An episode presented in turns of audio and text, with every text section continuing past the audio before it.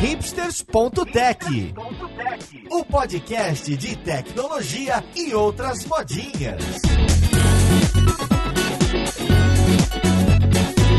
Olá, caríssimo ouvinte, seja bem-vindo a mais um episódio do seu podcast favorito. Meu nome é Paulo Silveira, esse é o hipsters.tech e hoje eu vou falar de um assunto que eu gosto muito, você ouvinte gosta muito e os coaches quânticos também gostam muito. Olha só, a gente vai falar inovação e disrupção. Será que existem mesmo? Então, esse assunto que permeia diversos episódios aqui do podcast, também do podcast Like a Boss aqui, que é um podcast irmão nosso. Hoje a gente vai conversar um pouco sobre a base disso tudo, alguns conceitos e alguns casos emblemáticos. Então, vamos lá podcast ver com quem que a gente vai conversar.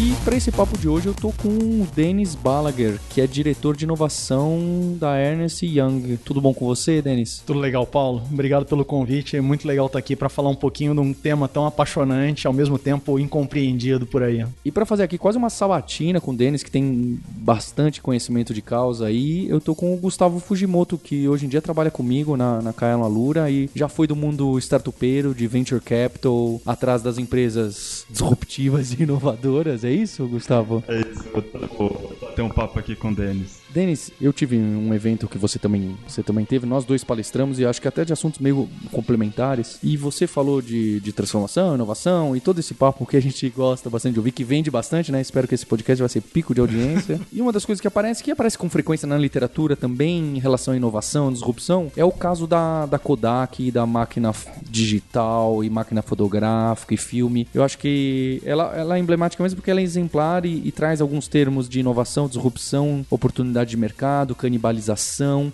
Você pode contar um pouco? Porque eu conheço também de lei, mas aí quando você falou lá, você falou dois minutos, eu falei, poxa, ele conhece um monte mais de dados do que eu imaginava que, que esse caso tivesse. Você pode falar um pouco? Ah, legal, Paulo. Acho que esse case ele é realmente emblemático para vários desses temas e ele é super relevante para o momento que a gente está assistindo hoje, né? Então, para a gente lembrar um pouquinho da história, a Kodak era uma empresa já de muitas décadas, no começo do século XX, sempre ligada à fotografia. E lá, no meio da década de 70, a Kodak, como todas as grandes empresas americanas, investiam muito em pesquisa e desenvolvimento e realmente em coisas mais avançadas. E uma das linhas que eles estavam estudando na época era a digitalização de imagem. Então, um cara que era um recém pós-graduado em engenharia de computação na época, em 1975, foi trabalhar no laboratório da Kodak com esse tema. Investigando isso, ele criou um dispositivo que era muito interessante, que era o que a gente chama hoje de uma máquina fotográfica digital. É um equipamento que conseguia fazer um registro digital de uma imagem sem precisar do filme, que era o business da Kodak, né? Era o negócio principal da Kodak. O nome desse cara era Steve Sasson, na época ele tinha 25 anos de idade, era um, um garoto realmente recém-formado, né? E para mim esse modelo é emblemático, né? Porque eu consigo imaginar o Steve Sasson, ele comenta um pouco disso, né? Não com, com esses toques dramáticos, mas ele comenta um pouco disso no, no livro dele e tudo mais. Mas eu consigo assim imaginar a cena, porque é uma cena arquetípica. O Steve Sasson entrando na sala do presidente da Kodak e falando, o engenheiro todo orgulhoso com o seu invento, né? Fala, cara,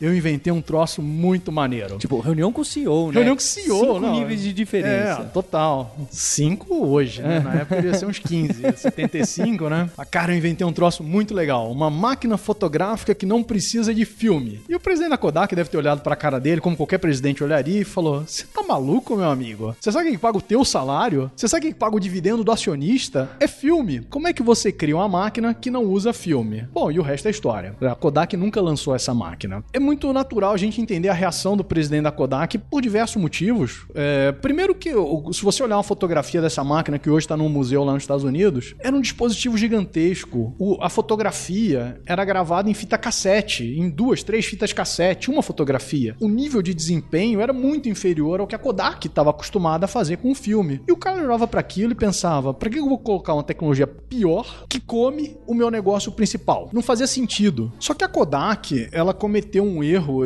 e a gente vai explorar um pouco mais isso, mas só para entrar na essência do erro da Kodak tem tudo a ver com disrupção. A Kodak, ela achava que o business dela era vender filme. A gente tava falando disso, né? As empresas existem para resolver um problema específico. Se ela não sabe qual é o problema específico que ela resolve, ela não sabe porque ela existe, ela vai se tornar irrelevante. A Kodak não existia para vender filme. O filme era um meio. A Kodak existia para vender lembrança. O business, ninguém nunca comprou filme na vida. As pessoas compravam lembrança e o filme era a maneira de executar isso com a tecnologia que tinha disponível na época. Então o que a Kodak não conseguiu enxergar é que estava surgindo ali um novo meio tecnológico que ia potencialmente resolver o problema da lembrança muito melhor. Então, o grande desafio ali era como é que a Kodak apostava na tecnologia que tinha um desempenho pior e que ia eventualmente, no final do dia, acabar com o business principal dela. Esse salto não é um salto simples para as empresas fazerem. Então, a lição da Kodak, para mim, é uma lição super rica, porque ela por um lado, apresenta essa, esse, esse conto meio assustador do cuidado que você pode ter o teu inimigo crescendo dentro de você e você tem que prestar atenção nele, senão vai vir alguém de fora e vai fazer isso por você, que normalmente as empresas não gostam. Mas ela também conta um, um outra história que a Kodak ela só chegou nesse problema porque ela investiu na tecnologia antes. E a gente, às vezes, quando fala de disrupção, a gente entra um pouco no, na vibe, no, no, no,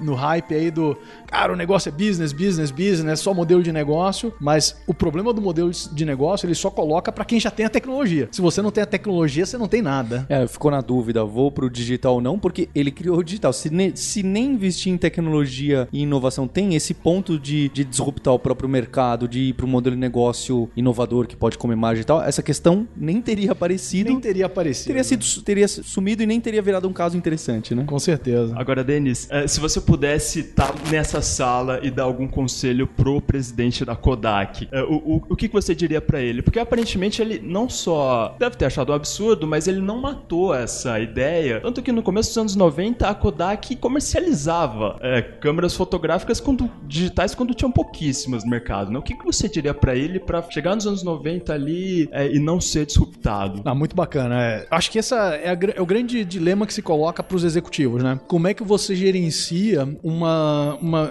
uma empresa levando em conta a ambiguidade da estratégia? Porque uma estratégia é a de você explorar o teu negócio atual, de fazer as melhorias incrementais. Mas você tem que fomentar de forma sistemática a criação do modelo que vai, eventualmente, no final do dia, acabar com o seu modelo tradicional. Então a Kodak, ela deveria provavelmente, aqui é muito, é muito fácil dar conselho é, é, pós, quer dizer, exumar um caso desses. eu até brinco muito que a Kodak virou cachorro morto de consultor de inovação, o que é injusto, porque os caras eram super competentes, e é perigoso, porque eles não eram idiotas. Se a gente tratar a Kodak como uma empresa mal administrada, você tá esquecendo um ponto importante. Eles eram mais inteligentes do que a gente. E mesmo assim eles erraram. Então é, é esse, muito... esse é o grande ponto. É, esse é o grande ponto. Então é muito fácil dar conselho depois. Mas se a gente olhar um pouco no, nos outros casos, eu acho que a, a grande dificuldade é como é que você trata esse negócio de forma sistemática. Como é que você realmente fomenta a criação do novo negócio e não só uma curiosidade da tecnologia. Porque o que a gente viu, e esse era muito modelo de inovação até a década de 80, mais ou menos, você tinha lá os grandes centros de P&D. Isso era muito a curiosidade dos cientistas. Então, cara, ah, deixa os cientistas lá no laboratório deles brincando e a gente tem que aqui ir fazendo ganha-pão todo dia. Então, esse modelo afastado da pesquisa e desenvolvimento ele é muito ruim. Cria um ambiente de nós e eles. E o exemplo, para pegar um outro exemplo histórico, o exemplo da, da Xerox, né, que tinha o Xerox Park, esses caras criaram tudo que existe de computação moderna hoje, quando a gente pensa em mouse, interface gráfica, internet. Só que eles não exploraram nada. Aquilo era uma curiosidade dos cientistas que estavam ali. E um dia um cara chamado Steve Jobs foi fazer um passeio ele pagou. O, você tem uma ideia, assim, o modelo de negócio do Park era vender ingresso pra gente de outras empresas ir lá visitar. Steve Jobs foi um desses, foi lá, levou uma comitiva da Apple e os cientistas do, do, do, do Xerox estão lá tentando esconder as coisas. Mas esse cara vai pegar tudo. E foi o que aconteceu. Esse cara levou todas as ideias e efetivamente criou o um negócio. Mas o fato é que é muito fácil para quem tá começando fazer isso. Para quem tá na festa, cara, é muito difícil. Tem um professor meu da, da pós-graduação, que é um gaúcho, que ele sempre citava um, um ditado lá do Rio Grande do Sul, que é explicação é para porteiro. Cara, só dá explicação quem tá fora da festa. Quem tá dentro da festa não precisa dar explicação nenhuma.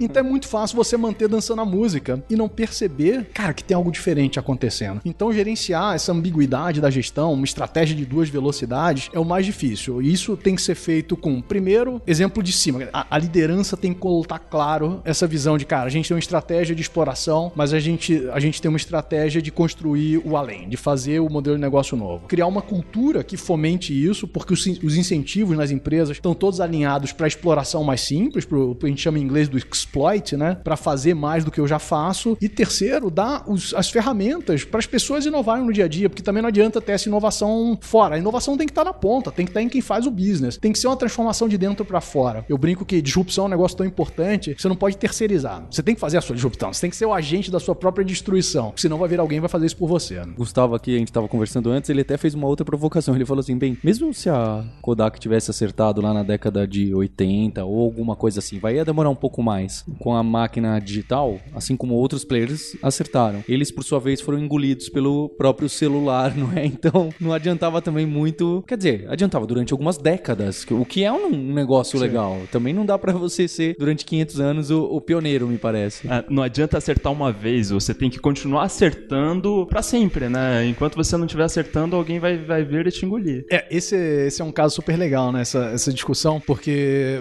vamos pegar um outro exemplo de empresa, a Nokia. Vocês conhecem a história da Nokia? A Nokia lá atrás, no, a Nokia é uma empresa do final do século XIX, começo do século XX, alguma coisa assim. Eles eram uma empresa do business de madeira. Eles faziam acho que equipamento para extração de madeira. E esses caras se reinventaram para ser uma empresa de telecom, depois para ser telecom mais hard, né, infra e tudo mais, depois para ser uma empresa de celular. Esses caras se reinventaram as duas, três vezes e aí chegou o iPhone e acabou a festa, né? Mas qual é o, a competência essencial de qualquer empresa? É a capacidade de se reinventar continuamente, mantendo o propósito dela. Ela existe para resolver um problema, ela tem uma, um conjunto de valores culturais que unem as pessoas ao redor dela, porque senão podia ser qualquer outra empresa resolvendo aquele problema, mas de, se, de ter o desprendimento de, cara, abandonar o que não faz mais sentido e se reinventar completamente. Esse salto é que é difícil que dá. Então, para mim, assim, a competência essencial de qualquer empresa é ter sistematizado essa capacidade de se reinventar continuamente. A única certeza é que o mundo vai mudar. E essa obrigação de se reinventar, é, você acha que é um privilégio das grandes empresas que estão com milhares de funcionários ou os pequenos negócios de bairro também têm que ficar atentos, também têm que se reinventar para não serem engolidos? Eu acho que sim. O jogo acaba ficando mais injusto, né? Mas por outro lado, quanto maior a empresa, mais provavelmente os incentivos estão para fazer as melhorias incrementais e menos para fazer as grandes transformações. Toda grande empresa, especialmente as bem-sucedidas, são máquinas de eficiência. E a eficiência mata a inovação todo dia, porque a eficiência é fazer melhor o que eu já faço. É lógico que a gente, aqui, inovação, entrando no conceito, né? A gente pode ter inovações incrementais, melhorias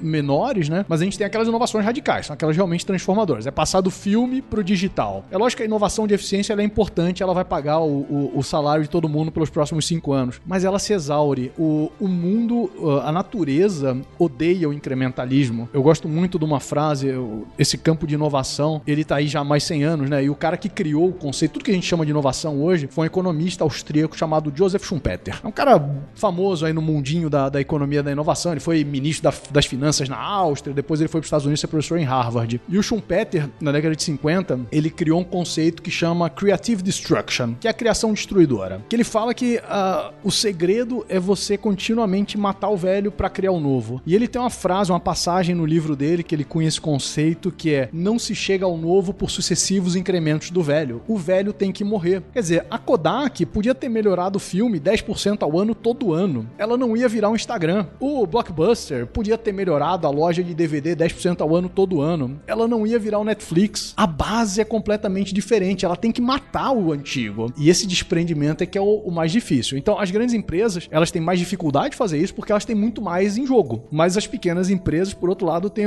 apesar de ter menos recursos, elas têm mais agilidade e menos, menos alinhamento de incentivos para manter o status quo. E agora falando em incentivo, né? Cara, como é que eu viro para um, pra um executivo que tem que responder por resultados trimestralmente e falo para ele, cara, daqui 10 anos essa empresa não vai estar tá mais cumprindo seu propósito, então você tem que comprometer um pouco do resultado de curto prazo, talvez comprometer o seu emprego para garantir que esse propósito da empresa seja cumprido. Bom, essa é a história da minha vida. Eu faço isso há 20 anos praticamente e é lógico que tem empresas que têm mais naturalmente o viés de, de inovação, em que isso é um pouco mais fácil de fazer. Mas eu acho que a gente está vivendo um momento muito especial na história, eu falo muito disso, né? É um privilégio que a gente está vivendo um momento que só acontece a cada 150 anos e que é um, um momento de transformação muito profunda. Talvez a maioria das empresas não veja os 10 anos. Eu acho que a gente realmente vai ver uma extinção em massa de grandes empresas. Da última vez que a gente viu essa transformação há 150 anos atrás, praticamente nenhuma empresa sobreviveu. Não tem muitas empresas por aí com mais de 150 anos. E as que têm 150 anos, em larga medida, eram os disruptors da época, eram as startups da época. IBM, Ford, é, Siemens, Bayer, Basso, os grandes grupos de engenharia europeus. Esses caras foram os pioneiros da segunda revolução industrial. A gente está vivendo uma revolução industrial. E quando a gente fala de uma revolução industrial, é uma mudança tão profunda na base pela qual a economia se organiza que as empresas estabelecidas não podem, com simples é, mudanças incrementais, fazer frente ao jogo. E a gente já vê esses números na mesa. Nos últimos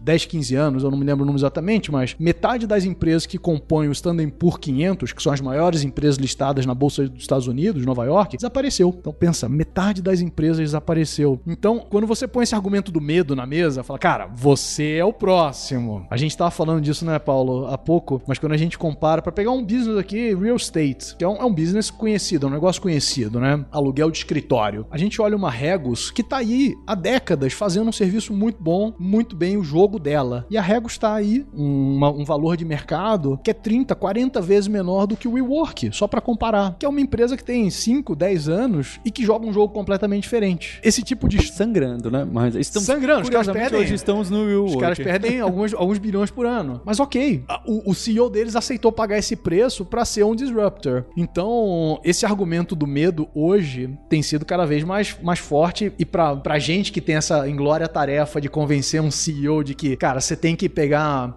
1, 5, 10% do teu business aqui, do teu negócio e botar numa coisa diferente. Até porque, convenhamos, né? Se o problema do resultado da empresa é 1, 2, 5% que ele tá investindo em inovação, é porque você tem um problema muito mais profundo. O que, que os outros 95% estão fazendo? Que, cara, não é 5% que vai ter problema depois na margem, no, no resultado final. É, Denis, tem um, um outro ponto que eu acho que a gente concorda também e que eu vejo as pessoas vêm me perguntar como se eu conhecesse muita coisa de, de startup e, e inovação, mas como eu entrevisto muito CEO, muito C-level e converso com CTOs no, aqui no podcast e, líder, então as pessoas falam, poxa, Paulo, tô- a gente queria fazer alguma coisa e, e ser o novo Google. Algumas pessoas até usam essa frase, a maioria não, mas fica na cara de que algumas startups ou mesmo algumas corporações estão buscando dar um, um salto tipo do Google. Apesar de eu concordar com você, né, que esse 10 em 10% não, não vai resolver para uma grande corporação, mas eu vejo que muita startup ou empresas novas que estão conseguindo fazer as coisas é porque elas simplesmente estão fazendo as coisas que já estão sendo feitas hoje de uma maneira um pouco melhor. Ela não está inventando um mercado novo, ela não está inventando um produto novo que antes não existia. É claro, esse vai ser a cereja do bolo, esse seria incrível. Mas às vezes eu vejo que tem um monte de, de oportunidade aí, né? Hoje a gente tava aqui na Catraca e eu sempre, eu sempre falo isso né? quando, eu, quando eu dou talk de, de, inovação. Eu falo: tem três grandes oportunidades de startups no, no, no mundo que dá pra disruptar. Um é catraca de, de prédio comercial. Porque quem consegue entrar de primeira numa catraca de prédio comercial? Ninguém. Ninguém passa ali. Sempre não, não deu, ah, você não tá cadastrado, tira foto de novo, nunca funciona. O segundo é projetor, né? Você já foi projetar alguma coisa? Não, vamos começar a apresentação, você chega 20 minutos antes, não é suficiente, né? Porque o HDMI com não sei o que, o padrão do Chrome com a Apple, ah, não, esse a gente não funciona. E a terceira é, é incrível esse, porque tem há 20 anos no mercado, é o Skype, o Google Hangouts e, e tal, porque a primeira frase que você faz quando você conecta com alguém no, no Zoom, no Skype, você fala, oi, tá me ouvindo? Tá, tá, tá boa a conexão? É, mas dá, dá, não, peraí, mais pra cá, dá pra ver? No telefone você não fala isso, né? você fala, alô. e aí você fala, ah, então eu quero fazer isso aqui. Mostra claramente que o produto não está funcionando tão bem. Então eu acho que tem muita coisa aí que dá pra fazer um pouco melhor e tem um, um mercado grande. Como que você vê isso do o novo Google versus, não, vamos pegar alguma coisa que tem um, um mercado aqui que o pessoal não gosta muito, eu vou fazer um pouquinho melhor. Não, legal. Acho que, acho que tem dois, duas, duas linhas aí pra gente comentar isso, que acho que é um ponto super interessante. Primeiro, só pra gente tocar já nesse ponto do novo Google, que já é um, um- meio que assim, um, um mito pra maioria das pessoas que discutem inova- inovação. Eu sempre falo, quando me con- vem conversar comigo falando isso, eu falo, cara, o mundo já tem um Google, ele não precisa de outro. O mundo já tem uma Amazon, não precisa de outra. Ele precisa de uma empresa igual a sua, só que melhor. Então, pra mim, o grande desafio pra uma empresa, principalmente pra uma empresa grande, né? Cara, olha pro teu business, olha o problema que você resolve, tenta entender onde é que estão as oportunidades, aí sim você se transformar aplicando tecnologia. Então, acho que para grande empresa, o, o, o caminho não é ser um novo Google, mas é ser uma empresa melhor usando tecnologia, se reinventando, né? É, voltando no exemplo da Kodak, é ser uma Kodak que é o líder da máquina digital. A gente não precisa de um Google, a gente precisa da Kodak digital. Mas quando a gente vai para as empresas menores, acho que você toca num ponto super importante. Para mim tem uma, uma frase do Jeff Bezos, né? Que é super forte, que é a sua margem é a minha oportunidade. Cara, tem um monte de margem sobrando aí, tem um monte de negócio sendo mal executado com oportunidade de chegar alguém e colocando um pouquinho de tecnologia arbitrar em cima. Quer dizer, criar uma experiência diferente. A gente tem que lembrar, é, só existem duas maneiras de você criar valor, entregar valor pro teu consumidor, né? Que basicamente é o que se cria uma diferenciação no modelo de negócio. Ou você diminui o custo, ou você melhora a experiência do consumidor, aumentando a propensão dele a pagar. Aumenta o valor percebido. Só tem duas alavancas. Com tecnologia, você pode perseguir uma dessas alavancas, a outra, ou as duas ao mesmo tempo. O case da Amazon é meio exemplar. Exemplar. Quando você compara, por exemplo, que uma loja online custa zero para cada um milhão de dólares de receita numa loja online, eu preciso 0,9 pessoas. Numa loja física, eu preciso de 3,5 pessoas. É três vezes e meio mais caro vender numa loja física numa loja online. Então, a história da Amazon é arbitragem em cima dessa diferença de custo. Com isso, três vezes e meia de custo, o cara consegue vender mais barato e colocar dinheiro para criar uma experiência diferente para o consumidor. Então, para uma empresa que está começando, é, cara, entende a necessidade do consumidor e vê onde é que aplicando tecnologia você consegue criar uma experiência diferente e diminuir o custo. Esse aí, cara, isso nunca vai falhar. E no caso da Amazon também é interessante porque a tecnologia e essa diferenciação não é só ali na inovação do jeito que a gente sempre olha, mas muitas vezes é a execução muito azeitada que garante aquela porcentagem de margem que justamente faz toda a diferença ali no entre morrer, perder para a Amazon ou ser a Amazon e tomar o mercado dos outros aí. Não, isso aí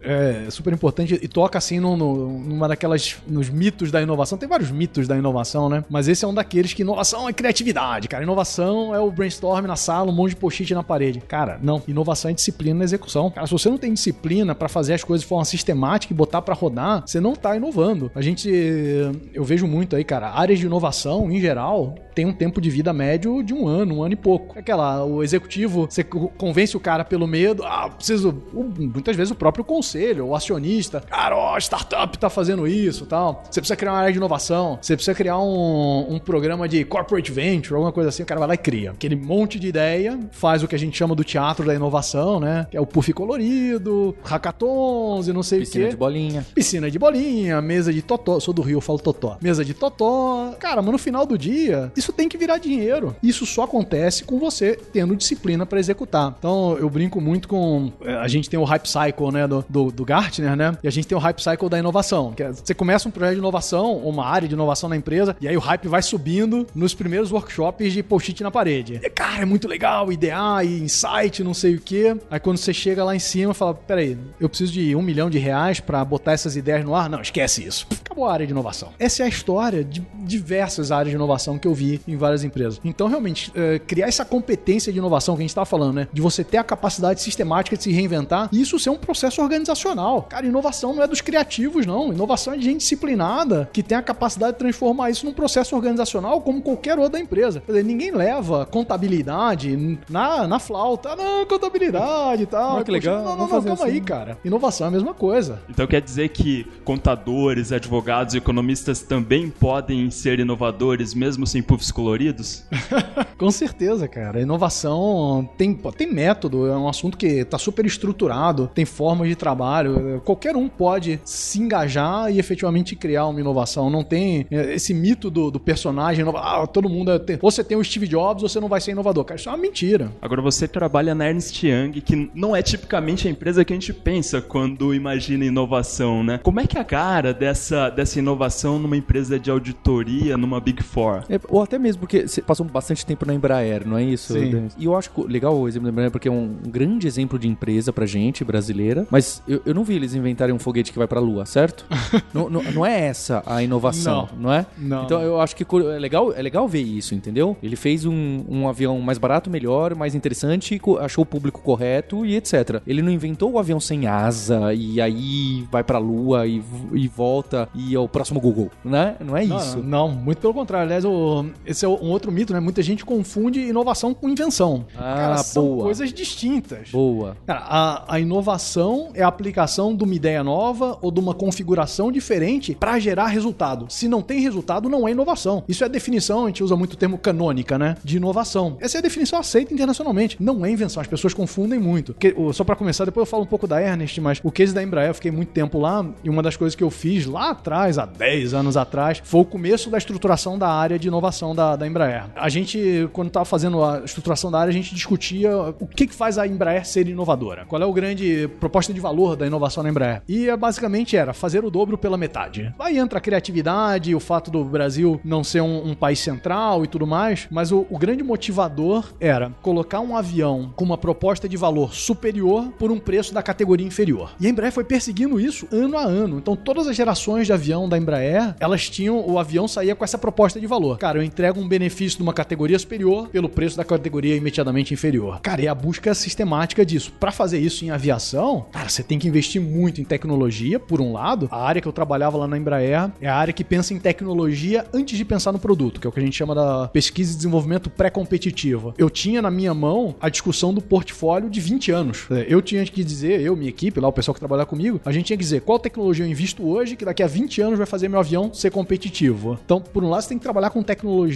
num estado muito avançado. Mas por outro, você tem o lado do business, porque quando você pensa em proposta de valor, cara, no fundo é a maneira que você está criando para alguém ganhar dinheiro com o seu produto, porque o, o, avião é um bem produtivo, não é um bem de consumo. Alguém usa o avião para ganhar dinheiro, a companhia aérea, né? Então você tem que criar realmente uma tecnologia que produz impacto. Então o caso da Embraer é, é bem emblemático, uma empresa que inovou sistematicamente, não tem nada a ver com botar o homem na lua ou foguete ou coisa dessas, né? Isso aí talvez tenha muito mais próximo da invenção do que da inovação. E indo para Ernest, né? Eu tô na, na Ernest Young há quase quatro anos. Eu fui para lá para montar o, o, centro de inovação. E eu confesso que essa foi a pergunta que eu me fiz, né? O que, que uma empresa de 150 anos de auditoria tá querendo com inovação, né? Foi uma pergunta que eu me fiz antes de gravar esse podcast. Eu falei, você entrou em contato, né? Eu falei, poxa, mas o cara trabalha numa empresa que é focada em contabilidade. Aí depois que eu conversei com você, eu falei, putz, vai sair muito legal. mas é a mesma dúvida, vamos ver o que você vai falar. Mas é, é, é tão, é tão curioso assim, ó, a gente às vezes em, em quebra-gelo de reunião, as pessoas perguntam, ah, fala teu nome, tua profissão e uma coisa curiosa sobre você, né? Eu falo, cara, eu sou um cara meio boring, eu não tenho nada curioso sobre mim. Mas a coisa mais curiosa é que eu sou líder de inovação numa empresa Big Four, numa empresa de auditoria e contabilidade. É, não tem curiosidade maior do que é essa. é verdade. Né? É uma baita curiosidade, mas acho que, a, por um lado, você tem a inovação numa firma como a nossa, no modelo mais tradicional. Então, obviamente, a gente sempre está procurando novas formas de trabalhar, de tornar mais eficiente o trabalho que a gente faz, criar novas ofertas para os nossos clientes. A gente está aí há 150 anos, pouco mais do que isso. Obviamente, a gente não estaria aí há tanto tempo se a gente não tivesse a capacidade de criar novos produtos e se manter relevante para os nossos clientes. Mas aí entra um outro lado que é o que a gente estava comentando desse momento da revolução industrial. A nossa firma, o setor que a gente atua, é um setor que está passando por uma transformação muito profunda, porque por um lado, os nossos, nós somos empresa de serviço. A gente presta serviço isso para outras empresas. Então, por um lado, a gente tem que ajudar nossos clientes a sobreviver nessa transformação. Então, obviamente, eu tenho que me reinventar, porque senão eu não tenho nem diálogo, ofertas de produtos, de serviços para ajudar meus clientes a se reinventar nesse mundo. E por outro, quando eu olho para os meus serviços mais tradicionais, como por exemplo a auditoria, que é o nosso serviço original, que tem cento e tantos anos, esse é um serviço que está sendo profundamente impactado pelas tecnologias digitais. Porque basicamente, e aí a gente novamente traz o exemplo da Kodak. A Kodak existia para vender lembrança, ela não existia para vender filme. A Ernest Ernst Young, no seu braço de auditoria, ela não existe para vender auditoria. Ela existe para prover asseguração para o mercado de capitais. A auditoria é a maneira pela qual as empresas dão essa seguração. Ninguém está fraudando o balanço, as minhas demonstrações contábeis são verdadeiras. Só que a auditoria, como ela é feita hoje, que basicamente é um monte de auditor e contadores analisando, lendo os balanços e verificando nota fiscal e tudo mais, esse modelo obviamente vai mudar quando todos esses documentos forem digitais, porque aí vira um problema de engenharia de sistemas. E ainda mais para entrar nos buzzwords que eu sei que o Paulo adora, quando tiver blockchain em cima, eu tava esperando, eu tava esperando. Em cima, tava esperando por isso, né? Mas esse o, é o case real. A audiência também, o ouvinte tava falando, pronto, pronto sabia, agora eu tô confortável. Até que demorou, até que demorou. Até que demorou. Mas se você pensar, só para pegar o exemplo de blockchain, cara, o blockchain, ele provê, pelas características dele, ele provê asseguração by design, porque a informação que ela tá ali, primeiro ela é transparente, qualquer um pode olhar ela. Segundo, ela é imutável. Uma vez que uma transação foi realizada, você não pode fraudar essa transação, apagar ela. Que é basicamente o que a auditoria lá no final do ano fiscal faz quando vai ler o balanço. Fala, cara, deixa eu ver esse balanço aqui. Ih, essa transação aqui tá esquisita. Cara, no blockchain não tem transação esquisita. Uma vez que você gravou, gravou. Então, coisas como blockchain, é, as plataformas digitais para você guardar os dados e o que você consegue fazer de inteligência artificial para analisar e identificar comportamentos anômalos, vai mudar muito a maneira como a gente provê a seguração. Então, muito provavelmente, em, sei lá, 5, 10 anos não dá para precisar o tempo, mas a auditoria vai mudar profundamente. Então, quando a gente fala de inovação numa firma como a nossa, é olhar para esses pontos do meu modelo de negócio que não vão mudar 5% ou 10%, mas que vão ser completamente reinventados. Então, o nosso programa de inovação, ele tem um propósito de transformar as áreas de negócio para elas se reinventarem. Reinvenção não dessa da melhoria do 10%, mas a reinvenção completa. Como é que eu crio e continuo entregando valor no mundo que está operando numa base tecnológica completamente distinta.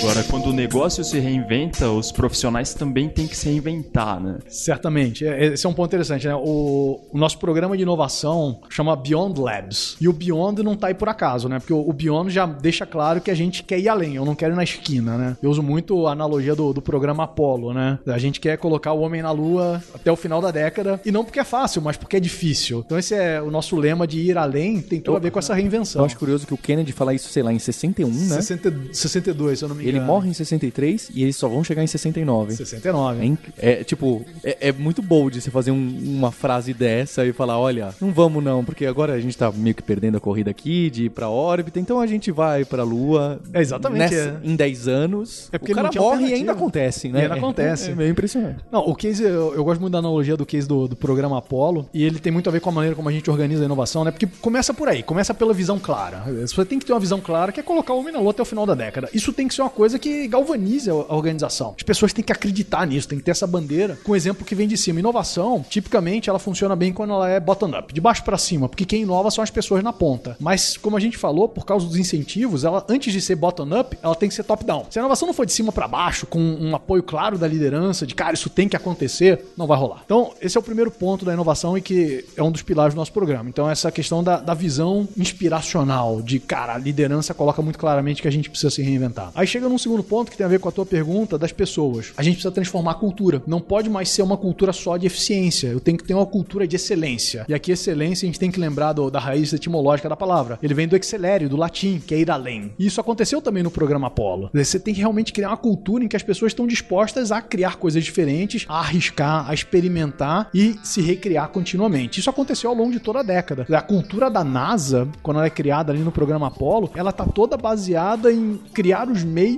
para fazer acontecer essa visão do, do Kennedy. E aí chega no terceiro ponto, que é criar as condições e dar as ferramentas para as pessoas inovarem. Então, a gente trabalha muito lá dentro, então, com a visão, com a cultura, a gente tem uma, uma visão de change management mesmo, né? E, por fim, como é que você tem as pessoas com capacidade para inovar? Que a gente falou, cara, eu não preciso do cara que é super criativo, mas eu preciso de um cara bem treinado em como é que você faz um processo de ideação, como é que você captura insight, como é que você faz uma experimentação, como é que você usa ferramentas de tecnologia para inovar. Então, esse lado de realmente walk the talk, das pessoas viverem no dia a dia a inovação, é super importante. E só pra gente fechar, tem um, um, um exemplo da NASA, assim, que pra mim é, é fantástico, né? Em 62, o, o- quando o Kennedy aprovou o orçamento para 1963 da NASA, esse orçamento era de um milhão de dólares. Em 1965, a NASA estava gastando um milhão de dólares, se eu não me engano, a cada cinco horas. Todos os dias, 365 dias por ano, até 1969. Os caras acreditaram naquilo. É,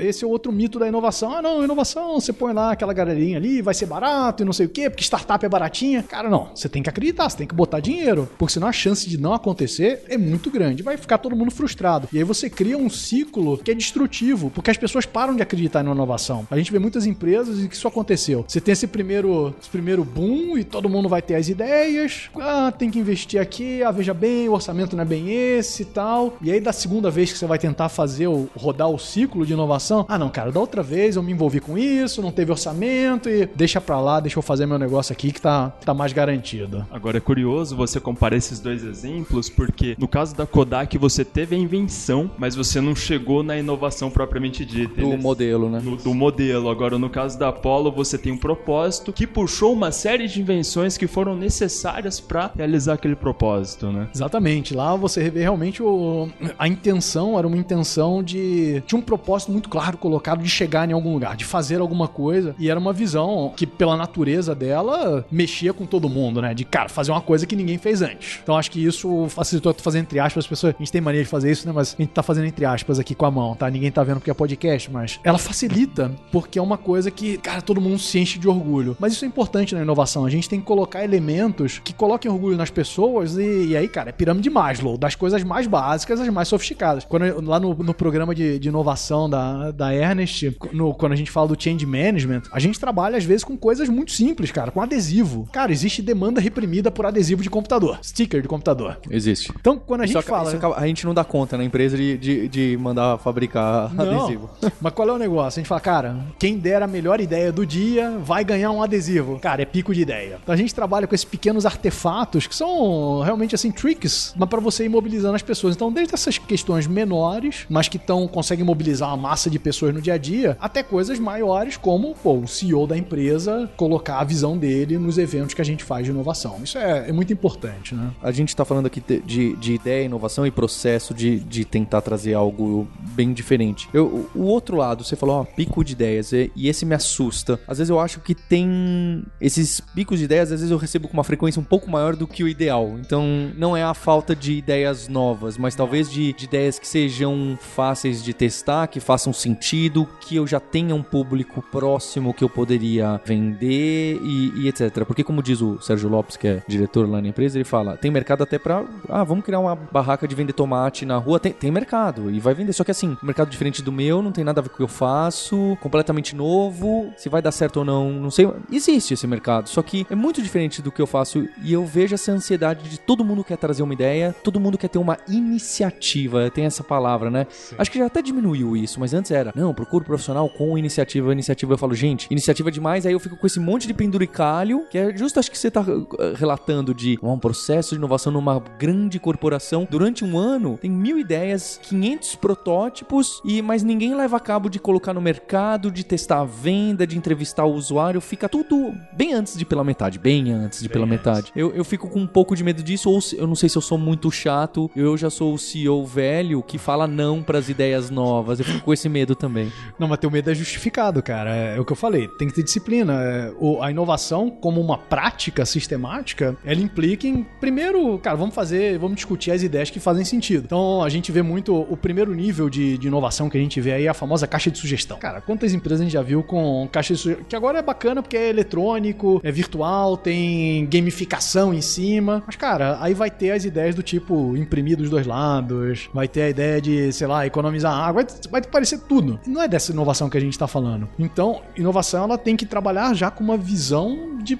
de, do que você quer fazer. Então, quando a gente fala de inovação lá na Ernest Young, a gente não, não, não tem caixa de sugestão. Eu não acredito nesse modelo. Esse modelo, para mim, funciona muito pouco. Ele tem uma pequena vantagem que é mobilizar muita gente, porque é, talvez seja o único momento em que você realmente vai abrir para uma firma do tamanho da gente, que tem lá 8 mil pessoas na região, mais 200 mil pessoas no mundo, que a gente vai abrir para todo mundo da ideia. Mas mesmo assim, esse modelo de caixa de sugestão, ele só funciona quando você coloca um desafio específico. Fala, cara, vamos ter ideias, mas para o propósito de. Aí você já coloca mais ou menos para qual mercado você quer, com que tipo de tecnologia, para que tipo de cliente. Então a caixa de sugestão ela tem um valor de mobilização importante, mas mesmo assim, se você não trabalha com um, um propósito fechadinho, um desafio bem fechadinho, a chance de gerar frustração é, é gigantesca. Então eu acredito muito mais no modelo de inovação mais disciplinado. Então a gente escolhe os temas, a gente tem lá, a gente trabalha com quatro esteiras de inovação diferentes, cada uma para um tipo de inovação, porque a inovação incremental ela tem uma heurística de desenvolvimento, os processos de desenvolvimento, as métricas de desenvolvimento são no jeito, e aquela inovação mais transformadora, de criação de modelos de negócio alternativos, tem outro ritmo, tem outras métricas, eu preciso de outros tipos de competência. Então, primeiro é trabalhar com esteiras diferentes para inovações que têm naturezas diferentes, porque senão você vai tratar tudo igual, não vai dar certo. E o segundo é rodar essas esteiras com visões específicas. Então, cara, é, a gente trabalha muito focado nas nossas linhas de negócio, nas nossas unidades de negócio. Então, quando eu vou rodar uma esteira de inovação de Alternative Business Model, de novos modelos de negócio, eu vou pegar antes uma análise do meu modelo de negócio, como eu fiz, por exemplo, com a nossa área de tributário. Cara, quais são os grandes problemas tributários? Onde é que está doendo? Onde é que a gente está perdendo mercado? Onde é que o nosso negócio está sendo transformado pela tecnologia? Ah, beleza. Nesse negócio, beleza. Agora vamos botar todo mundo na sala, a gente vai fazer um processo estruturado, cara, que eu sei o que acontece minuto a minuto durante três meses para chegar ali no final e eu ter um protótipo que eu posso testar no mercado. Então, inovação para mim é assim. Às vezes as pessoas falam, cara, mas isso é chato, né? Cara, isso não tem nada a ver com inovação. Provavelmente você tá falando do estúdio do artista, do, do cara criativo. Aí pode ser outra coisa. E mas inovação até, não pode, tem nada a ver com isso. Pode até sair uma inovação dessa pode aí. Pode até sair uma inovação, esse mas desestruturado é... é mais complexo. Né? Não, é, cara, tem, tem duas maneiras de encher uma represa. Ou você espera chover ou você desvia o rio. Eu acredito em desviar o rio. É, essa questão de trabalhar focado é muito melhor. É, onde eu vi dar resultado foi dessa forma. É, todas as empresas, esse é um outro, é um outro mito assim interessante, né? Que as empresas estabelecidas, né? Elas se veem numa, eu brinco, né? numa terra, numa terra mística perdida entre dinossauros e unicórnios. É dois seres mitológicos, né? Porque, cara, o cara não quer ser o dinossauro, mas ele não simplesmente ele não é um unicórnio. Então, para as empresas que são pequenas, as startups que trabalham primeiro com um propósito muito específico. Uma empresa grande tem uma série de propósitos, né? Ela não resolve só um problema, resolve vários problemas. Então, uma startup resolve um problema muito específico e que não tem um legado. O cara pode, para usar aqui a frase do, do Facebook, né? Move fast and break Things, o cara tem uma dinâmica diferente. Esse cara pode ter lá aquele momento mais de caos e de criatividade e tudo mais, e aí a coisa vai convergindo. Cara, numa empresa grande, se eu deixar o caos acontecer, é, é o caos elevado ao caos. Nada vai funcionar e eu não vou conseguir entregar o resultado que eu preciso entregar no final do dia. Então, trabalhar com um processo disciplinado é muito melhor. Até porque quando você vai começar com um CEO, para voltar no que a gente falava antes, eu não tô falando, cara, eu quero aqui uma sala colorida, cheio de nego maluco, cabeludo aqui, fazendo, tendo ideia. Não é disso que eu tô falando. Eu falo, cara, tá aqui meu processo, tá aqui o meu stage gate. Na primeira semana eu entrego isso, na segunda semana eu entrego isso, vai custar tanto, eu vou testar assim, eu preciso desses perfis, os meus indicadores são esses, a minha métrica de sucesso é essa. Então o CEO fala, beleza. Isso aqui, eu posso não saber exatamente o que ele tá falando, mas a linguagem me é familiar. Então, para uma empresa estabelecida, funciona muito melhor trabalhar dessa forma. Então, os, os exemplos que eu vi de empresas que conseguiram fazer isso, usaram essa, essa, essa maneira de trabalhar. E mesmo às vezes startups. O Google, ou a Amazon, esses caras caminharam, o Facebook, eles caminharam para isso. Eles já saíram da fase caótica. Esses caras já entraram na fase disciplinada. O jogo deles já é diferente. Essa disciplina aí que você menciona, você deve ter visto muito claramente na Embraer, que você mencionou mesmo, que foi consistentemente oferecendo cada vez bens melhores e sempre um preço um, um passo abaixo, né? E, e aí quando a gente pensa assim, vou inovar no Brasil, a gente tem uma série de desafios próprios do nosso país. Agora, tem desafios próprios, tem oportunidades próprias também, né? Como é que você vê essa, esse balanço entre desafio e oportunidade? Cara, inovar no Brasil é uma aventura. Inovar já é uma aventura em qualquer lugar, no Brasil em especial, porque a, a gente tem as empresas, elas já têm uma carga de trabalho gigantesca para fazer o, o compliance do governo, de pagar imposto e tudo mais, e o trabalhista e tudo isso, né? Então, isso já é uma, não vou dizer uma distração, mas é em algum nível uma distração porque você não está focado no teu, no teu negócio. Mas por outro lado, o Brasil, ele tem uma série de oportunidades, principalmente no momento que a gente está vivendo hoje, né? É, por que, que eu digo isso?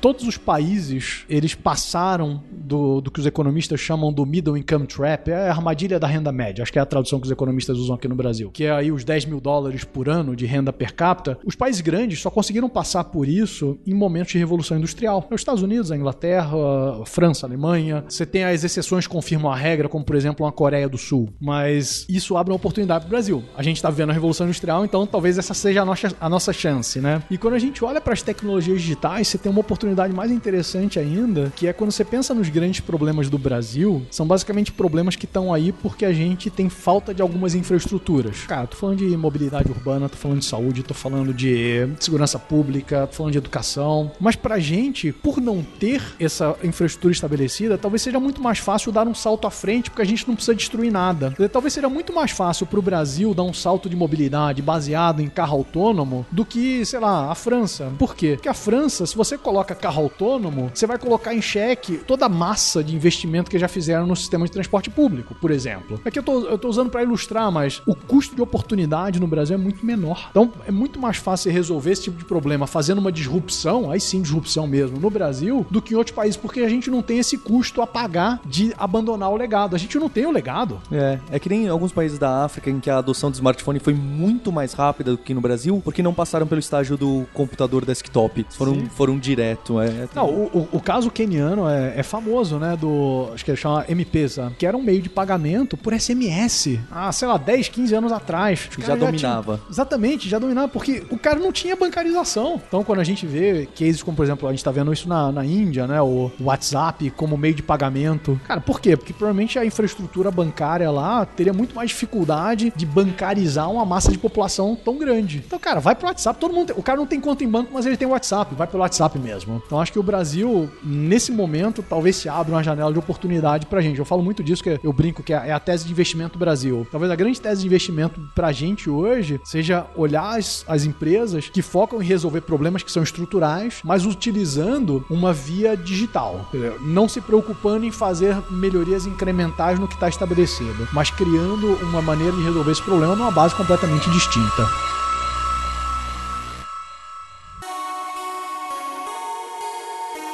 E eu queria colocar um último ponto que é a tal da disrupção. Então a gente falou bastante de inovação, até de invenção, gostei que a gente colocou e isso clareou até alguns pensamentos para mim. É, e a disrupção, o que que aparece, o que que é, por que que as pessoas... Essa caiu na boca do povo, né? Essa caiu na boca do povo. Vamos lá, disrupção, o, o, conceito de disrupção ele surge num, num livro escrito por um, um, professor da Universidade de Harvard, chama Clayton Christensen, que na década de... final da década de 80, começo da década de 90, escreveu um livro muito famoso chamado O Dilema do Inovador. Literatura básica, todo mundo precisa ler esse livro. E lá o cara fala de disrupção num, num caso muito específico. O que é a disrupção? A disrupção é uma tecnologia de baixa eficiência a um custo baixo. Só que essa disrupção ela acontece porque essa tecnologia de baixa eficiência a um custo baixo, ela vai crescer numa velocidade maior do que a tecnologia estabelecida. Por quê? Porque o jogo, novamente, pra gente lembrar do que a gente falou lá atrás, o jogo da tecnologia disruptiva, ela é de exploration, enquanto o jogo da tecnologia estabelecida é de exploitation, é a melhoria incremental. Então, o case da Kodak é um case de disrupção. A fotografia digital, em 1975, quando Steve Sasson inventou a máquina, era uma tecnologia que tinha um potencial disruptivo. Novamente, o que é disruptivo é modelo de negócio, não é a tecnologia em si. É como que você usa a tecnologia para resolver um problema para os seus consumidores. Então, a Kodak, com a tecnologia de uh, fotografia digital, ela tinha uma tecnologia que era extremamente ineficiente e com o filme, ela uma tecnologia que era extremamente eficiente. Então, se ela tivesse investido ali, ela estaria investindo numa tecnologia disruptiva. E é por isso que tem o dilema do inovador. O dilema do inovador é esse. Por que, que eu, que tenho um negócio estabelecido, que eu já tenho uma tecnologia provada, que tem um desempenho alto e que já ocupa uma parcela do mercado significativa, eu tenho market share, por que, que eu vou investir numa tecnologia que é de nicho e de desempenho pior? Só que o, o truque aqui, né, o, o que é desafiador é essa tecnologia de desempenho pior, ela provavelmente vai progredir numa taxa muito maior do que a tecnologia estabelecida. Porque a tecnologia que está estabelecida, ela já está num platô de evolução. Então, quando você pensa na curva S, a tecnologia estabelecida ela está lá no, no topo do S. A tecnologia nova, ela está na base do S. Então ela vai crescer com um cotovelo mesmo. Ela vai crescer de forma exponencial e no médio prazo ela vai substituir a tecnologia estabelecida. É, eu, eu, eu gosto bastante do, do, do Innovators Dilema e, e, quando eu fiz essas entrevistas com esses CEOs brasileiros e tal, eu vejo que eu, algumas coisas que eles estão falando, eu falo, poxa, é by the book ali, o livro falou que isso ia acontecer, né? É curioso, eu acho que esse livro é de 96, alguma coisa assim. E, e aí você lê e você fala, poxa, parece que ele tá descrevendo a década de 2000, 2010, né? Sim. E não tinha nada de gig economy, de marketplaces na web. E o cara tá falando: olha, tinha uns playerzinhos ali é, comendo mercado no canto e os outros olhavam e falavam: ah, deixa isso aí pra isso. Aí a tecnologia é pior. Deixa eu pegar aqui o meu mercado aqui. Eu tenho uma margem de EBITDA alta Sim. e etc. Vão deixando de lado. Quando vai ver, ó, aquela ondinha já virou um maremoto e não tem mais. Você só vai se afogar, né? É, esse livro, ele realmente ele é, ele é mais atual hoje, provavelmente do que ele era lá na época que ele foi lançado. Mas isso tem a ver com o momento da transformação digital, dessa revolução industrial que a gente chama. Porque o que era verdade para alguns mercados, agora é verdade para todo mundo. Porque esse, esse deslocamento sísmico da proposta de valor das empresas por causa da tecnologia digital é para todo mundo. Né? Todos os setores hoje têm um potencial de disrupção usando a tecnologia. E, novamente, essas histórias são todas antigas. Eu até fico. Eu gosto muito do, do livro do, do Christensen, mas eu fico chateado porque ele escreveu um livro inteiro sobre disrupção e ele não cita o Schumpeter, que também era professor de Harvard igual a ele e que 50, 60 anos antes já tinha falado do Creative Destruction. Creative Destruction é o conceito de disrupção. E o, o Schumpeter, ele fala disso lá na década de 50, olhando para a segunda revolução industrial, que foi o que aconteceu. Você pensa na segunda revolução industrial, um empresário estabelecido, basicamente o que ele tinha uma fábrica baseada na tecnologia a vapor. Então o cara tinha lá o prédio da caldeira, que era gigantesco. E aí um dia alguém chegou nele, bateu na porta, igual o Steve Sasson, né, com a máquina fotográfica digital pro presidente da Kodak, né? O cara bateu na porta de um industrial lá do, do final do século XIX e falou: Cara, eu tenho um negócio muito maneiro aqui, chama motor elétrico. Que é um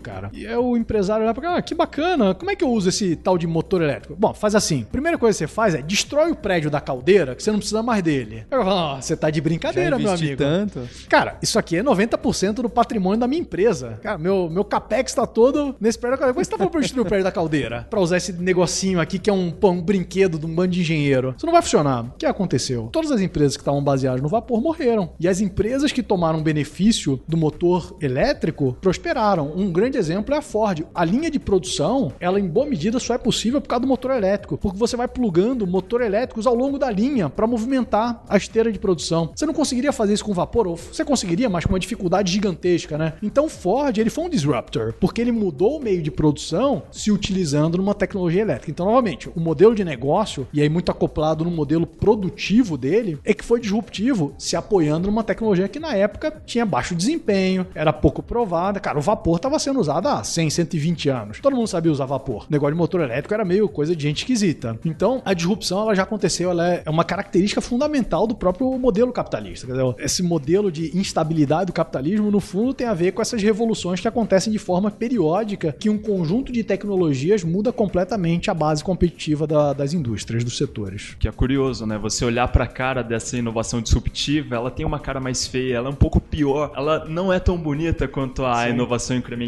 mas é ela que é a verdadeira ameaça, né, pro fundamento do seu negócio. Exatamente, é, e é por isso que a gente fala da, da necessidade do, da estratégia da empresa lidar com a ambiguidade. É, como é que você gerencia o presente e o futuro ao mesmo tempo? É, o, o futuro tá nesse negócio meio feio, meio esquisito que os caras estão falando. Você não pode, obviamente, abrir mão do presente, você tem que pagar conta no final do mês, mas você tem que investir no futuro. Quer dizer, você tem que fazer o, o a gente fala muito, né, de future proofing. Você tem que fazer o future proofing do teu negócio, que provavelmente é um negócio esquisito. Tem um negócio difícil de olhar para o futuro que economistas, analistas, a gente está acostumado a pensar no futuro como risco. Aqui a gente não está pensando como risco. A gente tem uma componente de incerteza e o que você falou mais cedo também tem uma componente de propósito, que é um nível de abstração acima ainda. Sim. Então começa a ficar um negócio que não é o que a gente está acostumado a pensar, né? É, essa é, uma, essa é uma pergunta interessante, né? Bom, primeiro os economistas, é, eles não, não, não chegam num acordo nem sobre o passado, muito menos sobre o futuro. O Pedro Malan falava disso, né? A frase famosa dele sobre isso. Ele fala mais sobre o caso do Brasil, né? E no Brasil até o passado é incerto. É, na economia é verdade em geral. Mas esse ponto do, do, risco, ele é interessante porque quando a gente discute isso, muitas vezes as empresas falam, cara, como é que eu levo isso pro meu board, pro meu conselho de administração? Eu faço parte de um, de um grupo dentro do IBGC, que é o Instituto Brasileiro de Governança Corporativa, que é justamente a galera que olha o compliance, que forma os conselheiros, né? E eu faço parte de um grupo que foi criado há um ano e pouco atrás, menos de dois anos, que é um grupo, uma comissão de inovação. Porque os conselheiros começaram a falar, cara, esse negócio de inovação parece que é importante. E eu tô aqui discutindo risco de compliance, tô discutindo, lá, balanço, mas esse negócio aqui parece que é importante. Como é que eu trago esse vocabulário? A gente fala muito de criar o equivalente a um DRE, né? A demonstração de resultado da inovação, para botar na mão do conselheiro e falar, cara, você tem que perguntar isso, você tem que entender isso, você tem que olhar aquilo. Mas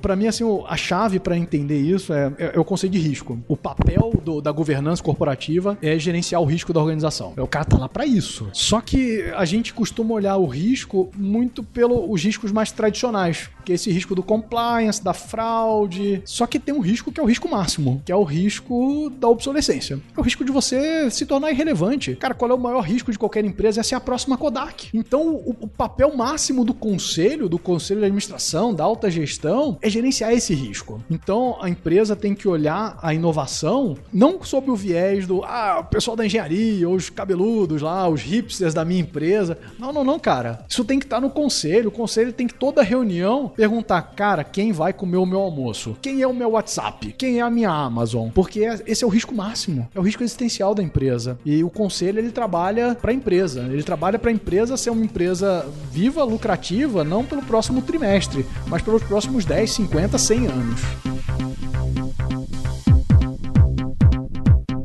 Bem, queria agradecer você, Denis. Muito obrigado, viu? Ficou muito legal a conversa. Um obrigado, prazer. Gustavo. E, e não é uma, uma grande inovação, mas eu queria lembrar também, eu quero fazer o jabá, porque lá na Lura a gente tem umas conversas com CEOs de empresas startups. Você gostou disso? Para quem é aluno, tem lá, vou deixar o link lá que chama Thinking with CEOs. É quase tão bonito quanto Ernest and Young. E também tem o podcast do Like a Boss. Então, esse todo mundo pode acessar aí. Quem não conhece, é o que a gente conversa desde startup com 50 pessoas até CEO de de, de 8, 10 mil pessoas, que acho que tem bastante a ver com, com essas conversas. E também temos um grupo no Telegram, que é o WhatsApp do WhatsApp, é o que chama lá do Hipsters de Inovação, tá o link na descrição também. A gente tem um encontro, então, na próxima terça-feira. Hipsters, abraços, tchau!